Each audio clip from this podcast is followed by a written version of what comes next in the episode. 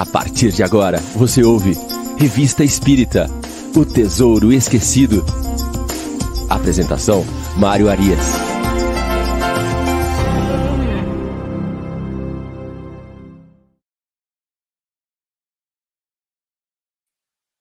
Olá, amigo ouvinte da Rádio Idefran. Estamos de volta com o programa Revista Espírita O Tesouro Esquecido. Hoje é sábado, dia 15 de 10 de 2022. Estamos aqui iniciando a grade de programas ao vivo de sábado da nossa Rádio Defran. É o Sábado com Kardec, sempre às 9 horas da manhã, Revista Espírito Tesouro Esquecido. Logo mais às 10 horas, o Livro dos Espíritos em Destaque, hoje com a apresentação do nosso presidente Fernando Palermo. E às 11 horas, nós teremos o Evangelho no Ar, com o nosso querido Chico Cruz. Exatamente. A programação não para por aí. Amanhã, às 9 horas da manhã, sempre aos domingos, nós temos o Sementeira Cristã, com a Nara Carlone e com o Eurípides. Então tem muita coisa bacana aí rolando na Rádio Idefran. Nós temos outros programas também disponíveis aí. E sempre 24 horas por, é, por dia está acontecendo alguma coisa na Rádio Idefran. Então vem conosco, vem conosco. Sábado nosso está só começando. Não desgrude daí, prepare seu cafezinho, seu pão de queijo. Vamos até o meio-dia. Hoje aqui nós estamos no nosso programa de número 124. Nós estamos aqui seguindo a revista Espírita cronologicamente Estamos no mês de julho de 1860. Hoje eu estou falando com vocês aqui de um lugar diferente, estou diretamente de João Pinheiro, Minas Gerais. Nós estamos aqui hoje nas terras de, das Minas Gerais, mas vamos lá rodar o nosso programa, programa de número 124, muito interessante. Você que está chegando agora, está nos assistindo, vai nos assistir depois, deixa o seu like aí no nosso vídeo, é importante para que o vídeo possa circular e mais pessoas possam conhecer essa obra espetacular que é a Revista Espírita. Deixa um comentário aí no chat. Já, já a gente aqui para ver quem é que já chegou. Vamos ver quem é que está aqui conosco aqui no nosso chat. Aqui nós temos a Suzy Silva, foi ela que chegou primeiro hoje aqui, ó, dando o seu bom dia às 8h49. A Miriam Farias também está aqui desde as 8h54. Zé Ricardo De Vita, nosso companheiro aqui de todo sábado. A dona Irene Pimenta, falando conosco lá de João Pessoa, na Paraíba. Saudades da senhora dona Irene, que fazia parte do nosso grupo lá de Franca, do Luz, do Luz e Amor, Grupo Espírita Luz e Amor. Nathalie da Rocha Wolf também está dando um feliz dia para todo, para todos. O Fábio Pacheco, a Egídio Doutrina Espírita, está lá. Bom dia, espíritas e simpatizantes da doutrina. Excelente estudo a todos. Ele está falando lá de Interlagos, São Paulo. E chegou conosco aqui também o Valdir Fonseca e a Priscila Dias. Então vai chegando aí, vai deixando o seu alô, vamos conversando aqui pelo chat, se tiverem alguma dúvida, algum complemento para fazer, né, alguma correção, às vezes eu posso falar alguma coisa aqui que você não concorde, então faça uma correção, a gente vai discutindo aqui, tá certo? A gente vai interagindo, vai fazendo aqui esse bate-papo e a coisa vai fluindo. Mas então vamos lá. Programa de número 124, julho de 1860. Estamos no finalzinho desse fascículo de 1860, fascículo muito interessante. Nas duas últimas semanas, nos dois últimos programas, nós falamos sobre uma comunicação, ou aliás, uma série de comunicações trazidas por um espírito chamado Charlet. Esse espírito se comunicou na Sociedade Espírita de Paris, é, e ele trouxe o que ele disse ser um curso sobre a evolução dos animais, né, sobre esse princípio inteligente, né, chamando de alma dos animais, e aí ele trouxe várias informações. Kardec aproveitou esse conjunto, né, que ele chama de uma, uma comunicação de fôlego, Kardec aproveita esse conjunto de comunicações para fazer um exame crítico daquilo que o espírito estava trazendo. Né? Então, o que é que nós fizemos? A metodologia que nós usamos foi é, pegar esses, as comunicações, juntamente com o exame crítico que Kardec fez, e trazendo aí, juntamente, é, trazia a comunicação e já o exame crítico que Kardec havia feito. Então, trouxe aí informações muito interessantes, sobretudo de que forma nós temos que abordar as questões das comunicações espíritas. Pois bem, depois, no final aqui, nós havíamos prometido para vocês que nós traríamos a observação geral que Kardec fez dessas comunicações e dos exames críticos que ele havia feito. Ele vai trazer aqui uma série de informações a respeito desse conjunto de comunicações e vai nos dar um manual ao final, que nós vamos passar aqui por ele hoje, um manual de como aplicar a lógica para poder fazer uma avaliação de qualquer comunicação espírita ou qualquer obra espírita. É interessante esse conjunto de comunicações, esse conjunto de exames críticos e esse fechamento que a gente vai tratar hoje aqui. Então, só para vocês saberem do que, a gente está falando. Então, ele começa nessa observação geral aqui, é, trazendo, colocando para nós né, que esse conjunto de comunicações trazidas pelo espírito Chalet, eles trazem um ensinamento muito importante a respeito das comunicações espíritas. Ele vai dizer aqui que, do ponto de vista da ciência espírita, isso ressalta em várias comunicações. Né. A primeira coisa que ele destaca aqui é uma mistura que o espírito traz de ideias justas, né, de ideias profundas ali, ao lado de ideias evidentemente falsas. Né? Então, Chalet, ele, quando Kardec vem fazendo esse exame crítico, Kardec evoca esse espírito e, e discute com ele, pergunta para ele o que é que estava é, o que é que ele estava falando em determinados pontos ali, questiona o espírito e tudo mais. Então, o que, que acontece? É, Kardec identifica ali que ele traz várias ideias que não correspondiam com a verdade, que não correspondiam com o que os outros espíritos traziam, não correspondiam com aquilo que a ciência já havia demonstrado. Então, Kardec questiona esse espírito e esse espírito aí vai né, corrigindo os seus pensamentos. Então, Kardec aponta esse como um dos pontos iniciais aqui é, de ensinamento desse conjunto de análise que ele fez aqui. É? Porque os espíritos misturam muitas vezes essas ideias verdadeiras com ideias próprias, que às vezes são falsas. Ele pode fazer isso de maneira consciente ou inconsciente. Kardec continua aqui dizendo o seguinte: apenas os espíritos da primeira ordem, ou seja, os espíritos perfeitos, os espíritos puros, jamais erram. Os demais espíritos, eles trazem essa mistura, porque cada um de nós tem uma forma de ver o mundo. Então eu tenho, eh, eu olho para alguma coisa e eu, eu tenho as minhas conclusões, eu tenho as minhas ideias sobre aquela coisa, né, que vão de acordo com aquilo que eu já estudei, com, com, com o meu nível cultural, com o meu nível de conhecimento daquilo que eu estou avaliando. Mas, via de regra, quando eu estou fazendo uma dissertação sobre aquilo que eu estou observando, eu coloco informações, eu coloco ideias que são minhas e que não necessariamente condizem com as das outras pessoas e talvez não condizem com a verdade. É isso que ele vai trazer aqui, né? Que o espírito de Chalet, ele era um indivíduo que estava acima do vulgar, ou seja, ele mesmo encarnado, ele já trazia um nível cultural, um nível de conhecimento acima da média, porém, como espírito, ele não se diferenciava muito daquele chalé vivo. Então, quer dizer, é, você precisa fazer essa avaliação, não é? Porque ele não é um espírito puro, então, portanto, ele está sujeito a trazer opiniões próprias que muitas vezes não vão condizer com a verdade. E aí, os espíritos superiores que acompanhavam Kardec ali nesse processo de codificação da doutrina espírita já haviam recomendado recorrentemente que era necessário você passar todo e qualquer tipo de comunicação espírita não é, pelo crivo da lógica. Então, é, é super importante que você faça isso. Né? Os espíritos recomendam insistentemente. E eles alegam ainda, eles deixam claro que os espíritos superiores que forem submetidos a esses exames, eles não se importarão com isso, em hipótese nenhuma. Muito pelo contrário, eles recomendam isso. E eles não se importarão porque das duas uma. Ou eles estão seguros do que eles estão falando, então você não vai questionar aquilo que ele está falando, ou ele tem o desejo de aprender também. Porque assim como nós aprendemos com os espíritos, muitas vezes os espíritos aprendem conosco também nas comunicações. Né? Porque Kardec insiste muito nisso. O fato do indivíduo estar desencarnado não significa que ele avançou um grau na sua escala evolutiva apenas pelo fato de estar desencarnado. Não é? Então, ele vai trazer essas observações aqui. Vai colocar ainda que os espíritos imperfeitos, é, eles têm a intenção, o interesse de dominar, de impor as suas ideias e as suas comunicações. Então, essa é a grande diferença de um espírito evoluído de um espírito imperfeito, de um espírito que está, de um mau espírito. Né? Então, às vezes, o espírito é imperfeito, ele, por uma questão de amor próprio, de ego, ele não aceita uma correção, ou às vezes é até um mau espírito que está tentando trazer uma ideia né, e, e, fazer um processo ali quase que obsessivo de imposição de uma ideia falsa.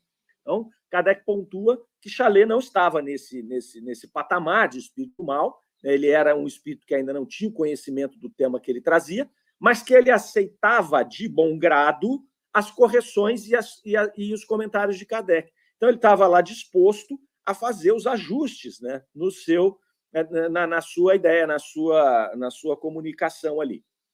Kardec entra, então, um pouco nesse artigo, que ele está fazendo essa observação geral de tudo que aconteceu, falando a respeito do perigo que nós nos envolvemos quando estamos em contato com espíritos imperfeitos e, sobretudo, maus espíritos. E aí ele faz um, um comentário importante, é, chamando a atenção dos médiums, porque começa tudo por ali.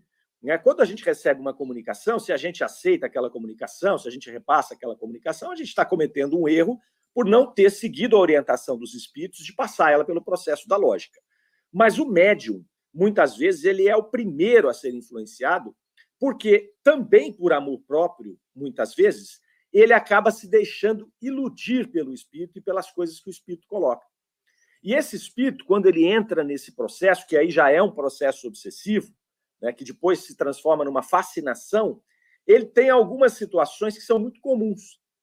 A primeira delas, que Kardec insiste em vários pontos na revista espírita, e também lá no livro dos médiuns, é de isolar o médium. Então, esses espíritos, normalmente, eles tiram o médium, eles, por influência, eles fazem com que o médium se isole, sobretudo daqueles ambientes em que ele passa por críticas, onde o seu trabalho passa por críticas.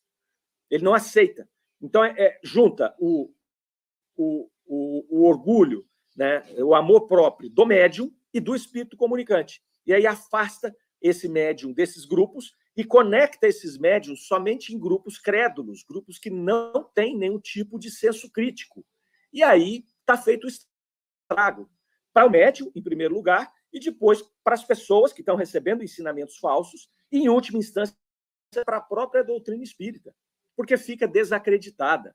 Né? A partir do momento que você começa a divulgar imagens, a divulgar é, informações, a divulgar material de cunho mediúnico que não passou por esse crivo, que não passou por uma investigação, você acaba expondo situações que colocam a doutrina como uma doutrina superficial, expondo ridículas. Você vai ali colocar coisas que as pessoas vão lá e falar: Meu, não é possível que você não viu isso.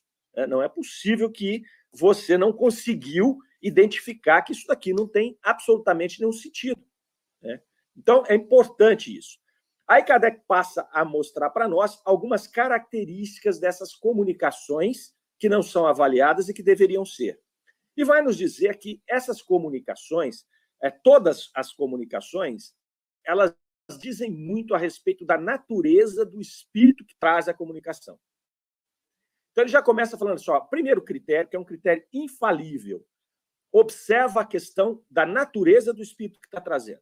Né? Não são os sinais materiais, é uma coisa importante, porque, é, sobretudo ali em 1860, é, ainda tinha um, um, rescaldo muito grande ali da Idade Média, daquele domínio da religião, né, no caso da Igreja Católica ali, onde os rituais eles tinham uma importância muito grande.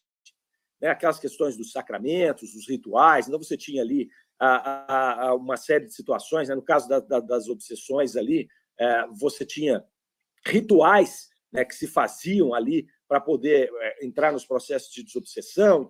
Isso não funcionava. Então, Kardec vai dizer: olha, não, não se apegue às questões dos rituais materiais ali. Fórmulas de evocação, é, é, conjuração do espírito, isso não adianta nada. Então, não adianta você falar assim: eu vou, para garantir que essa comunicação seja boa, eu vou evocar em nome de Deus, por exemplo. Porque todas as vezes que Kardec evocava, eles faziam isso. Então, eles, eles, eles pediam auxílio dos, dos, espíritos protetores, eles pediam auxílio do anjo guardião, eles pediam auxílio divino. Mas acontece que essa comunicação ela está acontecendo com seres imperfeitos. Então, quer dizer, ninguém vai controlar absolutamente isso. Cabe a nós esse controle. Então, a primeira coisa, fórmulas de evocação não vão resolver muito o seu problema. Não resolvem o problema. Depois, é conjuração, fazer o espírito jurar que ele está falando a verdade também não funciona. Porque, primeiro, se ele for um espírito mau, que quiser fazer algum tipo de, de, de, de, de desordem ali, do ponto de vista da comunicação dele, ele vai jurar por qualquer coisa, ele não está nem aí com isso. Porque se ele tivesse prestando atenção na questão de Deus, no juramento, ele não estaria fazendo aquilo. Então, se for um espírito mau, não adianta. E se for um ignorante, também não adianta. Por quê? Porque ele acha que ele está certo. Então não adianta nada. Ele jura por Deus e fala. Mas ele está falando aquilo de boa fé. Porém, está errado. Então, cabe a nós fazer essa análise. A primeira coisa que, que, que Kardec nos orienta aqui é o seguinte: observem os sentimentos que o espírito inspira ao médium. A primeira coisa. Né? Avalia com o médium que tipo de sentimento ele tem naquela comunicação. É aquela coisa sutil. Essa é a primeira situação que Kardec coloca aqui. Avalie. Porque se for um sentimento ruim, se for um sentimento carregado, se for um sentimento muito materializado, já demonstra uma impureza desse espírito. Por quê? Porque os espíritos melhores, os espíritos mais avançados, não vamos dizer nem espíritos puros, porque esses dificilmente vão se comunicar através de médios, sobretudo médios comuns, mas os espíritos mais evoluídos, eles não vão trazer uma, uma, um, um sentimento, uma inspiração negativa, uma inspiração muito materializada.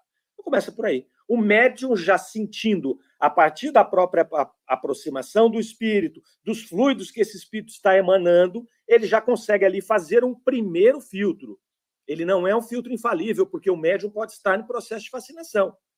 O médium pode ter a questão do orgulho de pensar assim: bom, eu sou um bom médium, então através de mim só vem bons espíritos. Ele pode estar pensando equivocadamente assim também.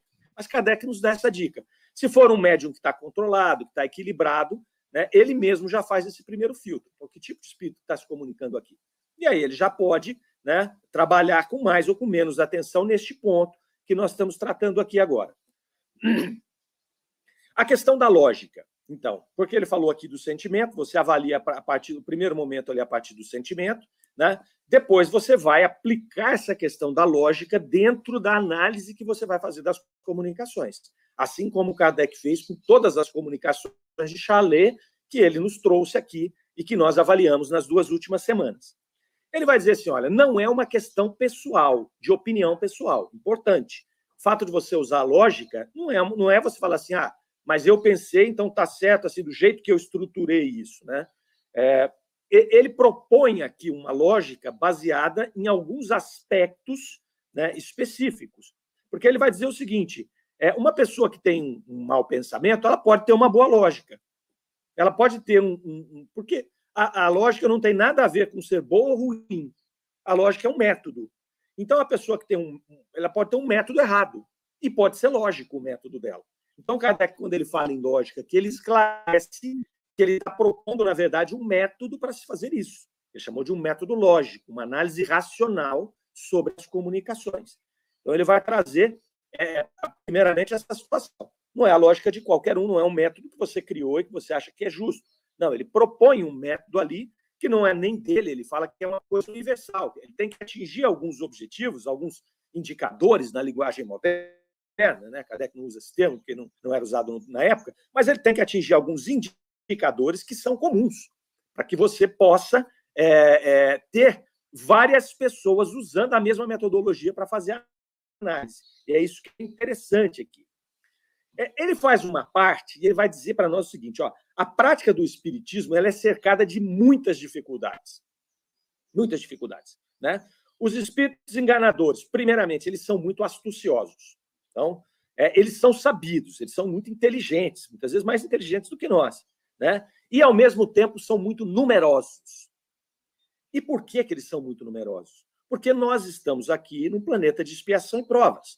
A esmagadora maioria de nós somos espíritos da terceira ordem, sujeitos a maiores ou menores imperfeições, mas todos nós somos da terceira ordem.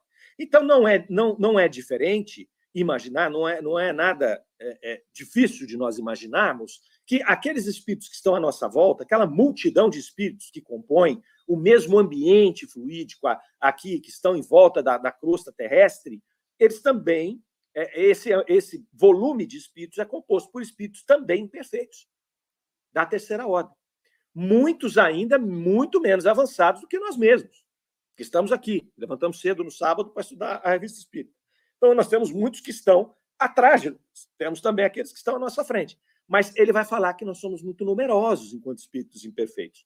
E essa é uma das dificuldades da doutrina espírita. Por quê? Porque nós vamos estar por, essa, por esse volume, por essa proximidade, pela questão da sintonia, nós vamos estar muito mais vezes em contato com espíritos imperfeitos do que espíritos de ordem mais elevadas.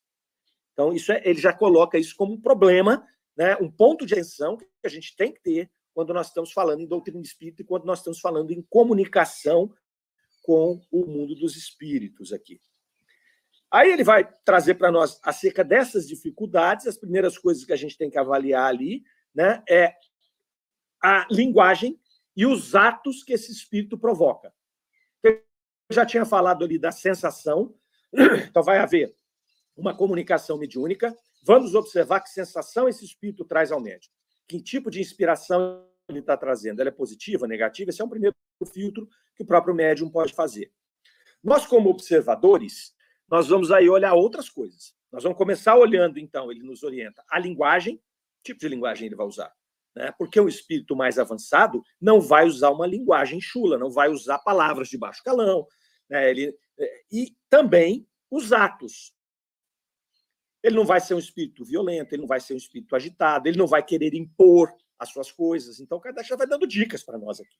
Então, numa comunicação mediúnica, o espírito chegou, ele está agitado, ele está batendo, o médium está tá se incomodando, então nós já sabemos que é um espírito né, imperfeito ali, muitas vezes igual nós mesmos, mas que a gente tem que tomar cuidado com tudo aquilo que ele está falando. Vamos ter que tomar cuidado com todos, mas esse aqui já demonstrou quem ele é, né? ou pela linguagem ou pela atitude que ele já chega impondo ali. E aí ele vai nos mostrar aqui, vai falar um pouco sobre o que aconteceu, por exemplo, com o espírito Chalet, que era um espírito muito bem intencionado, que tinha um bom conhecimento sobre o tema que ele trouxe, tanto que muito do que ele escreveu estava muito coerente e ajudou, auxiliou, mas que ele trouxe coisas fantasiosas. E ao ser questionado, o que ele disse? Ele disse que tinha experimentado o prazer novo de escrever belas frases e ele deixou a imaginação dele fluir. No final da mensagem dele, aqueles que viram o programa passado vão se lembrar, o próprio espírito, ao ser questionado sobre isso e falado que ele tinha deixado a imaginação dele fluir, ele falou: olha, mas para uma para um público atento não há problema, porque vocês vão identificar aquilo que é verdadeiro e aquilo que eu estava com a imaginação aqui, exercendo a minha imaginação. Então, o que ele está fazendo? Ele está colocando sobre a nossa responsabilidade a obrigação de avaliar. Porque ele mesmo, que veio para trazer uma coisa coerente tudo, ele de, repente ele se deixou levar pela imaginação. Assim como nós fazemos muitas vezes. É, então, Kardec faz essa pontuação aqui interessante ali. E ele vai dizer que muitos espíritos estão exatamente no mesmo caso que Charlet. Então, a gente tem que estar atentos ali, né? sobretudo quando eles trazem, Kardec vai dizer, obras de fôlego, como foi o caso dele. Porque normalmente a gente vai ter comunicações mais curtas ali né, uma comunicação mediúnica mais curta. Hoje a gente tem muito processo ali de socorro, de desobsessão nos nossos centros. Então, ali as comunicações são muito pontuais, né, e elas não trazem é, situações em que a gente vai reproduzir. Então, fica ali no nosso núcleo privado, você fez ali o trabalho, né, você está atendendo alguém, ou você está fazendo um socorro a esses irmãos aí que estão em sofrimento. Então, ali veio, aconteceu, né, você não precisa ficar avaliando essas comunicações. Não, elas vieram ali, o intuito ali é você dialogar com o espírito, é você é, trazer ali um conforto, uma orientação para esse espírito, é auxiliar nos processos obsessivos, através também desse auxílio, né, tanto magnético, fluídico, como é, é, de instrução do espírito sofredor que está ali obsediando alguém, ou aquele que está perdido, que não sabe ainda sequer que desencarnou. Esse é o grande volume que a gente atende hoje. Né? E aí Kardec chama atenção aqui, principalmente para as comunicações de fôlego, que ele chama que são essas comunicações, como o caso do Chalet, que ele trouxe o que ele chamou de um curso sobre a evolução da, da, da, da, da alma dos animais, né? e livros, e livros, obras, sobretudo aquelas que serão publicadas e com a grande responsabilidade de ser chamada de uma obra espírita. Então, ele deixa claro aqui que esse tipo de, de, de, de, de material precisa ser avaliado através dessas metodologias.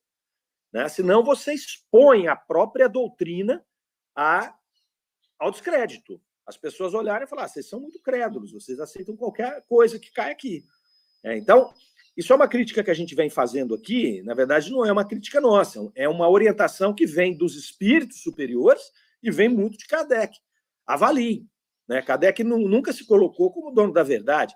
Ele deixou a doutrina espírita como uma doutrina é, que avançaria né, juntamente com o progresso, com a ciência. Kardec, nos seus 10, 12 anos de trabalho ali, ele não conseguiu cobrir todas as nuances da, da, da, da das questões espirituais e, e, e materiais e, e das comunicações. Então, ele sabia muito bem que outras coisas viriam. Mas ele pede para que a gente faça o seguinte: analise criteriosamente. Né? Sobretudo quando você for colocar uma obra espírita, numa livraria espírita. E a gente faz pouco isso. Né? A gente pega obras aí, você vai olhar, elas não passariam por esse crivo. Né? Então, precisa de fazer um, um, estudo de novo dessas colocações de Kardec aqui e ter a coragem. Né? Ter a coragem de avaliar e dizer: olha, isso aqui eu vou deixar em stand-by, não vou, não vou publicar ainda. Né? Ou vou publicar com ressalvas. Kardec publicou várias coisas com ressalvas. Olha, isso aqui é só opinião do espírito, nós não fizemos uma análise crítica, então cada um faça a sua. Kardec publicou várias coisas, sobretudo na revista espírita, porque ele achava que era importante isso daí. E também não tinha tempo, ele recebia milhares e milhares de comunicações, de cartas. Então, algumas ele publicava, mas ele não fazia, ele deixa claro aqui, nessa mesma, nesse mesmo artigo, né, que muitas ele não tinha feito esse, esse trabalho detalhado ali. Né? Então, que importante fazer isso. E aí ele vai trazer para nós aqui o que nós chamamos de manual, né? nós estamos chamando de manual, de uma metodologia, onde ele vai apontar algumas características dessa lógica rigorosa que ele aponta para poder fazer essa análise. Então, é muito importante aqui, ele vai trazer seis itens que vão nos dar uma orientação. Se a gente fizer um estudo detalhado desses seis itens, a gente vai estar preparado. Se a gente fizer uma colinha aqui, pegar, tirar essa folha aqui da revista espírita e ficar do nosso lado, sempre que a gente for ver uma obra espírita, por exemplo, que hoje, como ninguém faz avaliação, cabe a nós fazermos. Né? Então você tem que fazer o quê? Você vai ler um livro espírita novo que chegou, você parte do princípio que o pessoal não avaliou corretamente. Muitos não são avaliados. Muitos são, mas muitos não são. Senão não estariam nas prateleiras. Então, já que nós vamos ter que ler, se eu vou ler, sempre eu tiro alguma coisa de bom, mas se eu tiver essa folha do meu lado para poder dar uma olhadinha nela e checar os caracteres, eu vou poder separar, assim como ele fez com, a, com, a, com, com o trabalho do chalé. Oh, isso aqui é bem interessante. Isso aqui eu deixo de fora. É o que Cosme Márcio nos fala de catar feijão. Ele não pega, né? ninguém fala para você não ler os livros novos, né? ou não ler as obras espíritas que estão aí fora de Kardec. Ninguém está pedindo para isso. Tem, tem muitos ensinamentos maravilhosos dentro dessas obras. O que precisa é um exame crítico para você separar. Poxa, isso aqui é muito interessante. Não, isso aqui não passa por esse critério lógico de Kardec. Aí você separa. Né? Então é isso aqui que a gente vai entrar agora, para a gente poder dar uma olhadinha. Vamos ver quem está chegando aqui com a gente. Ó, a Priscila Dias chegou lá às 9 h deu o seu bom dia também. Marley Caprioli, também. Armando Caetano está aqui conosco também direto. Sônia Moraes, o Reinaldo de Sarandi e a Aline Moraes. Muito bem, você que está chegando agora aí, deixa o seu alô aí no chat que a gente vai passando, a gente vai conversando aqui e vamos que vamos. Vamos que vamos. Então, Kardec começa aqui mostrando para nós, dentro de, dessa que nós chamamos de fórmula, né, a primeira coisa que ele vai colocar, o primeiro item, diz respeito à natureza do espírito versus a natureza do ensinamento. Então, a primeira coisa que você vai olhar, ele vai dizer o seguinte: os bons espíritos não podem ensinar e inspirar senão o bem. Ele já tinha orientado isso a gente lá no meio do, do, do, do artigo, né? da observação geral, lá no começo, que a gente falou agora há pouco. Então, a primeira coisa, ele está ensinando alguma coisa que não é o bem, está inspirando algum sentimento que não seja o bem, então não é um bom espírito. Não é um espírito mais evoluído. Porque não pode vir de um espírito evoluído outra coisa que não seja o bem boas inspirações e boas comunicações.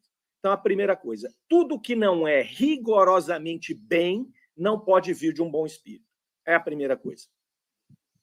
Demonstrou algum sentimento ali, alguma paixão humana, inveja, ódio, rancor, não é um bom espírito. Então, a primeira coisa que você vai olhar ali. Não que não mereça ser avaliado, não que não mereça ser lido.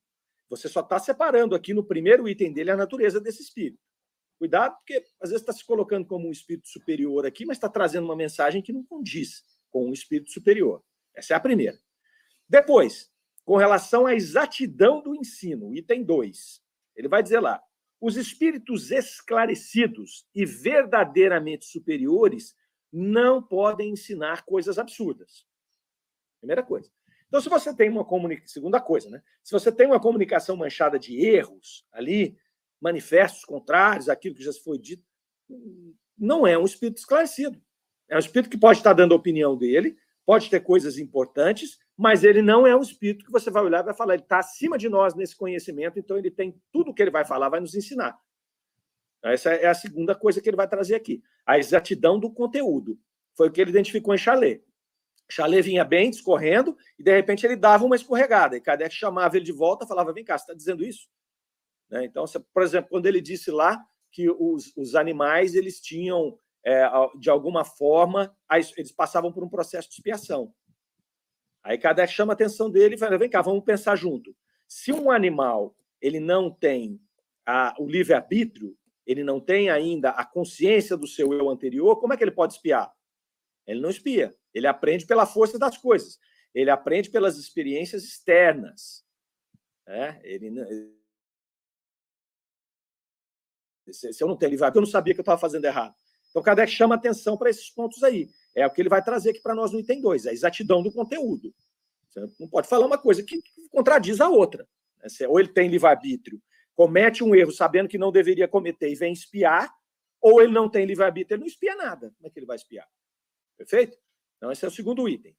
O terceiro item é qual é o valor que esse espírito comunicante está dando ao conteúdo e ao estilo. Certo?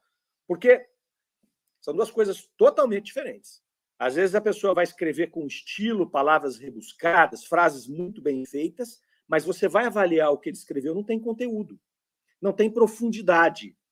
Então, Kardec vai dizer aqui que a superioridade de qualquer texto, né, não só as comunicações espíritas, também os textos que a gente lê, a superioridade está na profundidade das ideias e não na forma, no estilo do texto, nos enfeites, né, na redundância do estilo. Então, não adianta você trazer frases brilhantes, muito bem colocadas, né, numa linguagem correta, numa gramática correta, numa sintaxe correta, se o pensamento que ela traz não, não acrescenta nada, não tem profundidade. Muitas vezes você lê textos, lê, lê, lê, lê, lê chega no final e fala: o que, que esse cara quis explicar aqui? Ele falou só o óbvio, ele ficou só por cima. Né? Então a gente conversa isso muito com pessoas também, é óbvio, com encarnados acontece exatamente a mesma coisa. Se a gente pegar isso aqui para ver o que nós escrevemos, o que nós falamos, o que os outros falaram conosco, serve igualzinho. Às vezes você conversa horas com uma pessoa sobre um assunto e você percebe que ela não tem ideia do que ela está falando sobre aquilo. Hoje está muito bom falar de política, né? Estamos aqui no meio de uma eleição, eleição acirradíssima, muita divisão. As pessoas se metem a falar de coisas que a gente nem conhece, que a gente não sabe. Então a gente não tem profundidade naquilo. E aí a gente se mete a, a ser grandes entendedores de política, dos processos todos, né, institucionais e blá blá blá. A gente não sabe de nada do que está falando não passaria por, um, pra, por uma análise de algum técnico, de alguém que conhece aquilo. Tá certo? Então, esse é o cuidado número três que Kardec coloca aqui para nós. É, a Chile disse que está atrasada lá, está chegando agora. Chega aí, Chile. Depois você vê o que nós falamos aqui anteriormente. Né? É, e, e, da Elisa Tubaldini também chegou com a gente aqui às 9h29. Vamos que vamos. Não tem problema, os programas ficam todos gravados aí. Vocês vão lá na playlist depois e assiste aquilo que perdeu. E vai deixando o like aí, tá certo? Vai deixando joinha aí, porque quanto mais joinha, mais ele anda, quanto mais ele anda, mais pessoa conhece, e é isso que é o nosso objetivo aqui. É poder espalhar para mais e mais pessoas o que a gente colhe aqui dessa, dessa revista espírita, que é um material espetacular. Item 4, desse conjunto de orientações que Kardec está dando dentro do que nós chamamos uma metodologia lógica de análise das comunicações mediúnicas, ou dos textos mediúnicos, ou dos livros mediúnicos. Item 4, ele vai falar para nós as, o nome que o espírito se intitula e as ideias têm que ser compatíveis. Tem que ser compatíveis. No, se o espírito. Porque é, aí vai trazer. É, sabe aquele cheirinho, né? Vai trazer aquele cheirinho de coisa mal feita. Porque às vezes o espírito vai lá e, e, assina Sócrates. E você vai ler a mensagem, uma mensagem que putz, não tem nada a ver com o que nós conhecemos de Sócrates não tem nada a ver com o alcance daquele espírito encarnado de nome Sócrates. Nós, na verdade, não conhecemos o espírito Sócrates desencarnado, mas nós conhecemos através dos relatos quem foi Sócrates. o homem, o filósofo. E aí o espírito vem, assina Sócrates, escreve um monte de bobagem. Primeira coisa que você tem que olhar. Vamos imaginar o seguinte: Sócrates encarnado, ele estava aqui sob o domínio do seu corpo físico, que é um abafador do espírito, né? Na verdade, o espírito ele perde potencial no momento em que ele encarna. Então, muito daquilo que eu estou me expressando nessa encarnação é, são coisas. Eu, eu, te, eu tenho muitos conhecimentos diferentes no meu espírito, e esse abafador, que é meu corpo físico, não está permitindo que eu expresse nesse momento. Então, nós podemos inferir o seguinte: normalmente, o nosso espírito ele tem mais potencial, mais conhecimento liberto do que se expressando através do corpo físico. Isso se dá muito claramente, por exemplo, com sonâmbulos. Quando você vai através do magnetismo e leva uma pessoa para o estado sonambúlico e entrevista o espírito dela, às vezes esse espírito desperto traz conhecimentos que o encarnado não consegue alcançar, por conta desse abafador. É natural no processo encarnatório. É natural, faz parte do processo de esquecimento do passado. Perfeito. Mas então nós vamos observar o seguinte: Sócrates, enquanto encarnado, tinha menos conhecimento do que Sócrates espírito, porque ele não tem um abafador, o Sócrates espírito. Aí, Sócrates desencarna. Ele vem dar uma comunicação e assina Sócrates. E traz ideias que nem o Sócrates encarnado não traria. Incoerentes, incompatíveis com aquele nome. Então, Kardec já levanta, muito cuidado. Ele já tinha uma ressalva danada com o espírito que assinava. Porque, como eles estavam preocupados, como ele disse aqui para nós, lá no item 3, né, com o conteúdo, com a profundidade das ideias, era menos, menos importante quem é que assinava aquilo. Mas quando assinava, trazia uma pista a mais. Ele assinou Sócrates. Então, pô, isso aqui é uma mensagem que seria. Dá para a gente imaginar Sócrates escrevendo essa mensagem? Se for uma mensagem extrema, e veja só, às vezes ela fala, ah, mas o médium não tinha cultura, o médium não tinha condição para escrever como Sócrates escrevia, por exemplo. Né? Até que Sócrates não deixou nada escrito. Sócrates, é quem contou, foram as pessoas que vieram depois dele. Mas ah, o médium tem essa dificuldade. Por isso que Kardec procura a profundidade das ideias. Não interessa que ele escreveu errado. Não interessa que ele não escreveu na ortografia correta no estilo correto. Interessa o seguinte: qual foi a ideia que esse espírito trouxe? Essa ideia é compatível com a assinatura que ele trouxe ali? Não, não é. Então, cara, descarta. Separa. Procura entender. Evoca o espírito. Era o que Kardec fazia naquela hora. Né? É o que ele fazia. Item 5. A elevação das ideias versus, versus os sinais, os sinais materiais. Se o espírito se liga muito às questões materiais, questões de forma, você pode olhar que não é um espírito que está, é, que já vem de um processo mais evoluído. Porque esses espíritos superiores, eles não se ligam às coisas materiais. Eles se ligam mais ao pensamento do que à forma. Então, se ele começar ali dar importância a sinais, coisas materiais, olha, é tipo assim: a comunicação tem que ter mesa branca, tem que estar com a luz não sei o quê. Tem... Se ele não der uma razão, uma razão científica para isso, né? É, são fórmulas. Olha, você tem que pôr um raminho de arruda no, na orelha, porque quando você for fazer a comunicação comigo, se esse raminho de arruda afasta não sei quem. Cuidado com isso, é o cara que vem colocar aqui. Eles estão preocupados com as ideias, eles não estão preocupados com as formas materiais. Isso influencia pouco. Então já é mais um item para você observar. Um espírito comunicante recorrente lá no centro espírita, ele é cheio de formulações. Olha, quando eu vier, eu quero que você toque essa música, porque eu gosto dessa música. Muito cuidado. O espírito vem, é muito difícil fazer uma comunicação mediúnica.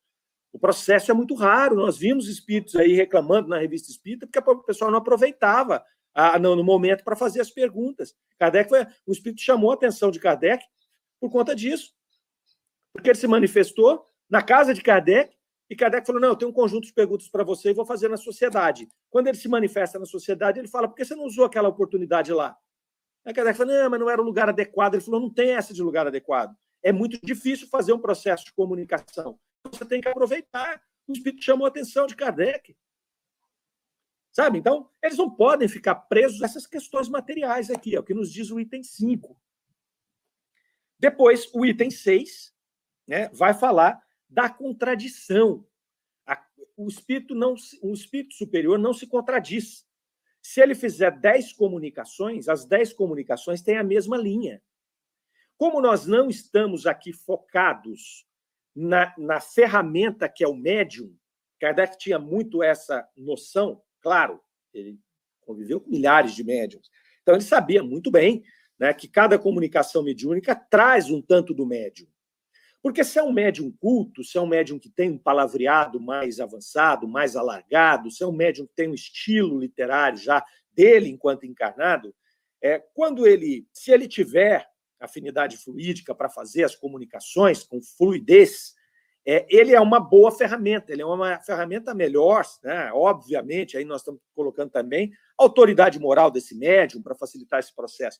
Mas vamos supor que seja um, um médium com boa autoridade moral, com, com, com, o requisito moral avançado, e que ele tenha esses conhecimentos, ele tenha a cultura, ele conheça bem a língua, né? ele, ele tem uma diversidade de vocabulário.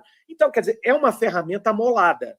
Então, Kardec sabia que se um espírito conseguisse afinidade para fazer uma comunicação com aquele, um espírito elevado, ele traria coisas com profundidade e usando esse estilo literário, esse vocabulário vasto do médio, mas é, você conseguiria trazer uma coisa um pouco mais avançada e elaborada do ponto de vista do estilo, mas também do ponto de vista da profundidade. Só que ele sabia muito bem que às vezes você tinha um médium de um padrão moral muito elevado, que permitia, de, com, com um aspecto físico da mediunidade muito favorável para a comunicação mediúnica, ou seja, é uma ferramenta excelente, porque ele tem uma boa moral e ele tem uma boa afinidade fluídica com os espíritos, mas ele não tem cultura nessa encarnação. Então, Kardec sabia que não se podia esperar ali naturalmente, sobretudo se fosse uma comunicação por inspiração, não fosse uma comunicação mecânica, não se podia esperar ali um grande desempenho estético da comunicação. Mas a profundidade estava lá. A profundidade estava lá. E era esse que Kardec buscava. Cadê essa profundidade? Certo? Cadê essa profundidade? Então, se o mesmo espírito fica três, quatro, cinco vezes, se ele não tem esse problema da, da, da, do instrumento no, no sentido da afinidade, ele vai trazer as mesmas coisas. Então, voltamos ao exemplo de Sócrates. Se o espírito Sócrates se comunica nesse centro, naquele, naquele, naquele, e ele vai lá e ele distorce as, as, as comunicações, ele traz contradições, nessa comunicação ele fala A, na outra ele fala B, na outra ele fala A de novo, então Kardec fala o seguinte: vamos pegar só duas, para facilitar o exemplo, que é o que Kardec usa aqui. Se ele se comunica nesse centro e ele fala A, se ele comunica no outro e fala B, uma das duas são apócrifas. Ou seja, um dos dois espíritos não era Sócrates porque os espíritos elevados não se contradizem. E não contradizem também aqueles postulados que já estão solidificados. Não foram solidificados à toa. Kardec usava lá um critério muito cuidadoso para poder escrever os postulados doutrinários. Então, para poder escrever toda a metodologia de reencarnação, a mediunidade, como é que funcionava o processo, a evolução espiritual, ele, ele fazia o que? Ele usava né, o controle universal do ensinamento dos espíritos, que era essa conversa com vários espíritos de vários centros para poder compilar essas ideias. Kardec fazia as perguntas várias vezes de maneira diferente. Às vezes a gente pensa, ah, Kardec é muito redundante. Ele já perguntou isso. Não, não é redundante. Ele é um pedagogo. Ele é um educador.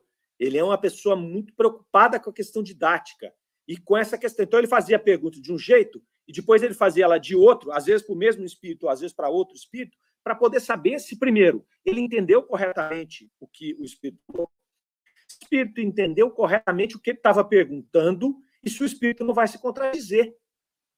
Porque ele vai trazer aqui no item 6. Um espírito realmente, realmente superior não se contradiz. Se houver contradição, algum problema ocorreu. Ou o médium não captou o que o espírito estava falando, ou não era aquele espírito. Não há contradição, não, não tem como. E aí, quando a gente observa obras e comunicações, às vezes dos dias atuais, você vai lendo um livro, você fala isso aqui contradiz frontalmente o que está escrito no livro dos espíritos. Contradiz o que está escrito no livro dos médiuns. E aí você vai ter que escolher uma hora, meu irmão. Né? Eu fico com Kardec ou eu fico com o resto? E nós não estamos falando em coisas que podem ser complementares. O que Kardec não disse, e que está sendo dito agora, nós precisamos fazer o mesmo trabalho. Avalie o que outros espíritos estão dizendo para ver se há um consenso ali, porque Kardec não disse tudo. Kardec fez uma base. Agora, quando vem um espírito e fala alguma coisa que contradiz essa base de Kardec, o cuidado tem que ser extremamente maior. Não que não possa ocorrer alguma correção em algum conceito que Kardec tenha colocado na doutrina espírita. Não é isso. Quando Kardec fala da possessão no começo da sua obra, ele vai falar não há possessão. Depois ele corrige isso no final da obra. Ele vai dizer estávamos enganados. Nos foi provado que existe o processo de possessão. Tá certo? Então veja só, não é que está escrito em pedra, mas como o critério que Kardec usou para fazer a estrutura da doutrina espírita é tão rigoroso, Kardec era um cidadão tão preparado, né? era um gênio da sua época, tão preparado, tão sério, tão focado naquilo que estava fazendo, que é difícil você achar alguma coisa para ser corrigido. Tanto que faz 160 anos que está lá e não se corrigiu nada ainda. E aí você vê, às vezes, a, o, o, pessoal tem a pretensão de lançar um livro dos espíritos atualizado. Existe isso. Se você for na internet, você vai ver. A turma tentando lançar uma obra de, atualização do livro dos espíritos. A hora que você vê aquilo, você se fica arrepiado. Você fala, cara, o que, que esses caras estão fazendo? Não que não possa corrigir alguma coisa, mas tem que ter o critério. Utiliza o mesmo critério de Kardec. Né? Coloca uma base científica nisso, para que você possa dizer, olha, aqui, ó, com esses elementos a gente corrige esse ponto. Ok. Pode ser que a própria ciência material venha, apesar de não ser o campo de atuação, o objeto de estudo dela, né, o espírito, mas pode ser que ele venha a, a mostrar alguma coisa que vá é, corrigir algum ponto que Kardec tenha trazido, que os espíritos tenham trazido, porque Kardec não trouxe nada, Kardec só compilou. Mas muito cuidado, muito cuidado, muito cuidado com as contradições. Então a gente fala muito isso. Às vezes as pessoas falam, ah, pô, mas vocês focam muito em Kardec e tudo mais. Não, não, não tem problema. Nós focamos em Kardec porque nós nos dispusemos a estudar Kardec. E não dá para você estudar três, quatro obras na vida. Nós vamos morrer e não vamos ter estudado Kardec inteiro. Então, no nosso caso, a gente estuda Kardec. Aquele que gosta de estudar outra linha, não, não há problema. Né? Mas quando você está falando em doutrina espírita, você tem que entender que a base está em Kardec. E se aquele espírito, com o título de livro espírita, traz algo que contradiz Kardec, sinceramente, é difícil você imaginar que você vai corrigir Kardec. Essa é a questão. É isso que ele vai trazer aqui a respeito da contradição. Os espíritos não se contradizem e também não contradizem os postulados. Imagina chegar um espírito lá que ele diz: ah, vocês falaram de reencarnação e não tem nada a ver, esquece, é de outro jeito. Kardec ia, pô, ia levar e ia estudar. Por que, que é de outro jeito? Me explique então que jeito que é. E aí vamos ver se eu estou errado ou não. No começo, Kardec tinha um sistema para trabalhar a evolução espiritual que não contemplava a reencarnação. E aí vem um, vem dois, vem dez, vem cinquenta espíritos, vem quinhentos espíritos, e demonstrando como funciona o processo, ele fala: meu, não tem jeito de não ser um princípio básico da doutrina espírita a reencarnação, foi provado para ele.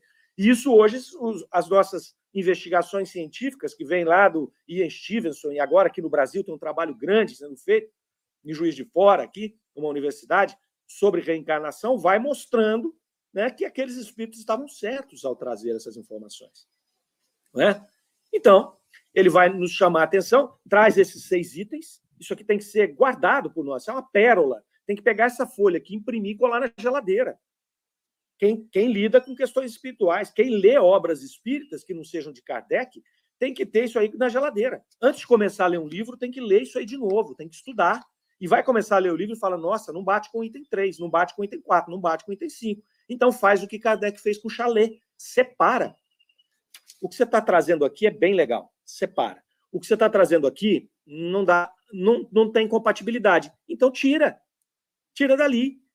Deixa para objeto de estudo, se você tiver né, fôlego, vá para cima, vá procurar o que outros espíritos disseram. Quem sabe você corrige Kardec, né? Mas não vai ser corrigido Kardec através de uma obra. Ah, porque o espírito A falou isso, então Kardec estava errado. Ah, por favor, né? Vamos lá. Vamos tomar esse cuidado. E não é uma coisa, uma questão de você falar, ah, mas é, fala isso porque você acha que Kardec é infalível. Não, não é isso. É só usar o mesmo critério. usa o mesmo critério e prova que ele estava errado, que ninguém, ninguém sem consciência vai dizer, vai, vai assumir alguma coisa que está visivelmente errada porque foi Kardec que escreveu. Não é isso que a gente está falando. Tá certo? É importante isso. Olha o Fadu ali, ó. Fadu colocando para nós aí, ó, nosso querido Fadu. O método de Kardec, que é o diferencial. O estudo e as práticas de captação é, e de, decupagem das mensagens, muito detalhista. Hoje em dia tudo é muito superficial. Fadu, é isso aí.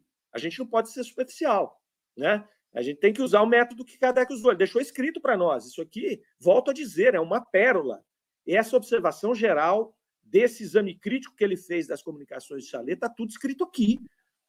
Muitos de nós aqui, ouvintes né, da rádio, que estão espalhados aí pelo Brasil inteiro e pelo mundo inteiro, a gente tem gente de fora nos ouvindo, nunca tinham, nunca tinham ouvido falar nisso. Não tinham passado por aqui ainda, porque a obra é muito extensa. Mas quando a gente passa, você tem que selecionar, você tem que falar: meu, isso aqui é ouro, isso vale ouro. Né? Porque senão, se eu pegar qualquer livro, qualquer comunicação espírita e for crédulo naquilo, as pessoas que estão do meu lado vão rir da gente. Vão falar: é isso aí que vocês perdem o tempo de vocês? É isso que vocês chamam de doutrina espírita? Esse bando de coisa que o cara escreveu que não tem absolutamente nada a ver, ou então metade do que ele escreveu não tem coerência? Está explicado por quê. É um espírito, está dando a opinião dele. Vamos pegar o que é coerente, o que, né, o que não é, se separa. Normal, igual uma conversa que a gente tem. Né? Muitas vezes a gente está falando, eu estou dando a minha opinião. Eu, eu, tenho até o cuidado aqui no programa de quando eu, dá, quando eu dou a minha opinião, e dizer, olha, isso aqui é minha opinião. Não é conteúdo doutrinário, é a forma como eu entendo. E muitas das vezes entendo errado, superficialmente, eu sou extremamente imperfeito, incapaz de captar pensamentos né, de espíritos superiores e de, de, de, e querer corrigir Allan Kardec, né, você tem que não conhecer Allan Kardec. Você tem que não conhecer Allan Kardec. Começa pelo filme. Vai lá, assista o filme. começar por ali. Depois lê a biografia dele. Né? É isso. O Amando Caetano lá. Tá difícil, não só em livros, mas também em muitas lives do YouTube. Amando, é isso aí, meu irmão. É isso aí. Vai lá na live e o cara falando. Com base em quem você está falando, amigão? Com base em quê? Se ele deixa claro que é a opinião pessoal dele, menos mal. Menos mal. Todo mundo tem o direito de ter a sua opinião. Sem problema nenhum. Né? Agora, se ele está colocando aquilo como um componente doutrinário, como um, um né? E, e, aí, cheio de autoridade e falando algo absurdo, nós temos aqui as ferramentas para olhar e falar: putz, não dá, cara. Não dá para seguir. Tem coisa melhor para fazer. Né? Tem live melhor para assistir. De gente que tem o cuidado, não é de gente mais inteligente que o outro. Nós não estamos falando isso. Nós só estamos falando do cuidado, né? Quando você vai abrir uma câmera, abrir um microfone para falar, você tem que ter esse cuidado, né? Esse cuidado. Senão você vai cometer esses erros aqui. Olha lá, o catar feijão nunca foi tão necessário, a Amanda está colocando. É isso aí, é catar esse feijão. É, a, a fórmula está aqui, gente, está aqui. É uma página, só seis itens. Não dá para ninguém falar que não consegue ler nem ter na, na bolsa. Salva isso aqui, tira uma foto de salva no celular. Vai começar a ler o livro espírito, abre do lado. Lê uma frase que está meio esquisita, volta aqui, ó. Fere algum desses princípios, fere. Você para, cata feijão. Né? Cata feijão. Kardec faz uma última orientação aqui, falando dos espíritos de sistema. Espíritos que chegam, que colocam um sistema, né? Então, vai lá, reencarnação não é do jeito que eles falaram, eu trago um sistema de reencarnação, as pessoas acreditam. Com base em quê? Kardec, para a hora que ele chegava a formular um postulado de uma doutrina, que ele, que ele colocava ali uma, um, um, um princípio básico, que tem, um, tem, um, tem todo um, um arcabouço que faz uma estrutura daquele prédio, né? faz a fundação daquele prédio. Não chega e fala ah, do nada, porque o Espírito me falou. Né? Esse é o cuidado. Em linhas gerais, meus queridos, esse é o, o a síntese do que a gente tinha para trazer para vocês. Essa página, esses seis itens são fundamentais. A gente tem que estudar esses seis itens, a gente tem que guardar, tirar uma foto, deixa no celular. Toda vez que você vê uma mensagem, que você vê uma live, que você vê um livro, analisa isso. Analisa isso. Vocês vão se surpreender, vão se surpreender com a enormidade de coisas que ferem esses seis itens. Tá certo? Mas ficamos por aqui. Semana que vem a gente entra em agosto de 1860, com certeza com temas super interessantes aqui para a gente conversar. E nós vamos que vamos. Eu desejo a todos aí uma semana abençoada, né? Que todos tenham um excelente final de semana e uma semana de trabalho aí com muita paz, com muita saúde e com muita prosperidade a todos. Tá joia? Rádio Defrão, Amor está no ar. Fiquem agora com o Livro dos Espíritos em Destaque. Tchau.